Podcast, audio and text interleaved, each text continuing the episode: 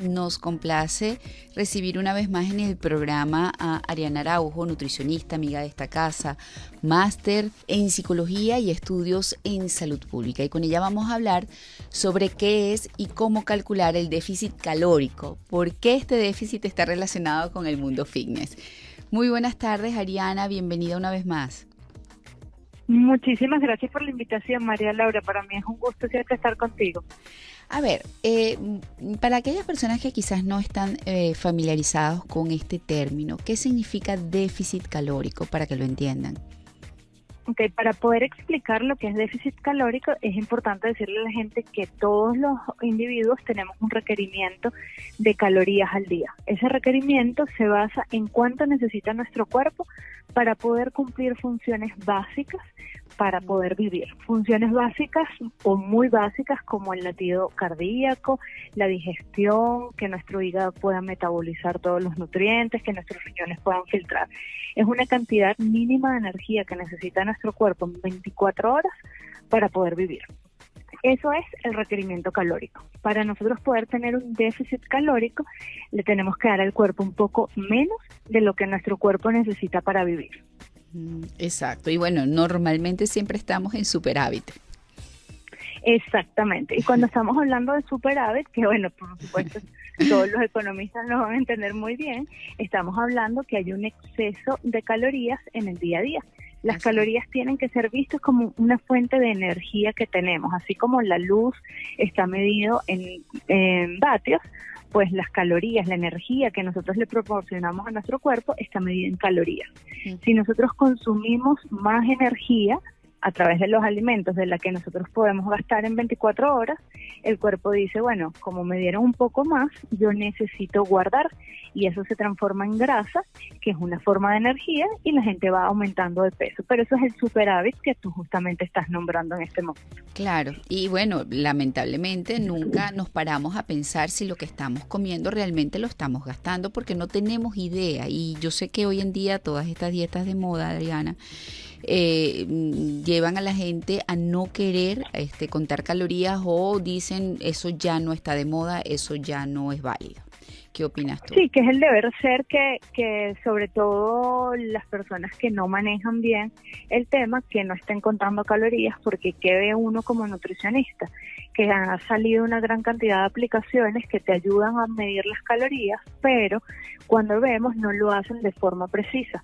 Entonces, si la persona no tiene el criterio para saber si lo que está midiendo está bien o no, pues evidentemente eso va a generar algunos problemas. Problemas a veces que están comiendo más, pero muchísimas veces que están comiendo menos. Que esto genera ansiedad, esto genera ganas de comer azúcar, las personas que quieren formar masa muscular se les dificulta porque no están consumiendo lo mínimo que necesita el cuerpo para llegar a la meta que están buscando. Así es. Y bueno, ¿cómo logramos precisamente este tener una idea sencilla de, de lo que representa en calorías cada, cada alimento, Ariana?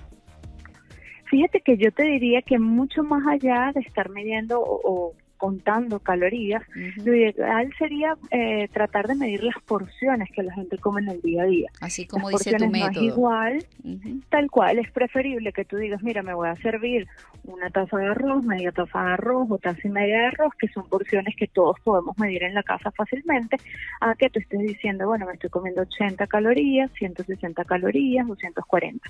¿okay? Porque de qué te sirve contabilizarlas con un número cuando no sabes qué vas a hacer con ese número porque más allá de yo poder decirles hoy, bueno, si hay fórmulas y estas son las fórmulas que utilizamos para poder calcular las calorías totales del día, calcular los macronutrientes, hay que tener el criterio de decir qué voy a hacer con estos números. ¿Cuál es, ¿Qué es la meta que yo necesito? ¿Para qué calculo esto? ¿Cuánto necesito? ¿Qué no necesito? ¿Tengo algún tipo de patologías? Que bueno, por eso uno siempre le dice, busquen un personal capacitado que va a tener el criterio de decir cuánto debo poner y cómo lo voy a pasar a porciones en función de que ese individuo o el paciente pueda decir, ah, yo voy a medir en porciones y va a ser mucho más sencillo para mí porque es algo que es sostenible en el tiempo. Ya para finalizar, este Ariana, ¿cómo se relaciona este, este déficit de calorías con el mundo fitness y por qué se está estableciendo esta relación? Fíjate que para obtener el cuerpo fitness, que está ahorita como muy en boga, necesitamos tener un déficit calórico siempre cuando estamos poniendo ese déficit calórico, no solo lo tenemos que mantener por un tiempo, sino hacer algunos ciclos donde haya un hiper, eh, un superávit, que tengas muchas calorías en función de que en algunos momentos de esos ciclos que están haciendo en el grupo fitness puedas formar masa muscular. Porque ¿qué está vendiendo el mundo fitness? Bueno, un cuerpo que es un poco más musculoso y que tiene menos grasa. Pero fíjate como te lo estoy diciendo ahorita, no es una misma dieta que se mantiene a lo largo del tiempo. Hay que ir variando la dieta en función de poder llegar a ese cuerpo de competición que está llegando la persona. Entonces lo ideal sería buscar un personal capacitado que te pueda decir cuáles son las metas que tú te estás trazando y en función de eso diseñar planes de alimentación que te puedan hacer llegar a la meta. Bueno, muchísimas gracias por, por este contacto, eh, Ariana si puedes, danos redes sociales para que por allí cualquier pregunta que tenga la audiencia pues pueda formularla. Normalmente las preguntas relacionadas a nutrición, a no bajo de peso, este, son muy abundantes, así que vamos a aprovechar que estás aquí para, para ayudarnos y apoyarnos. Con mucho gusto. Estamos en todas las redes sociales bajo el nombre arroba método coma. Por ahí me pueden escribir directamente por mensaje directo y soy yo la que les voy a estar respondiendo.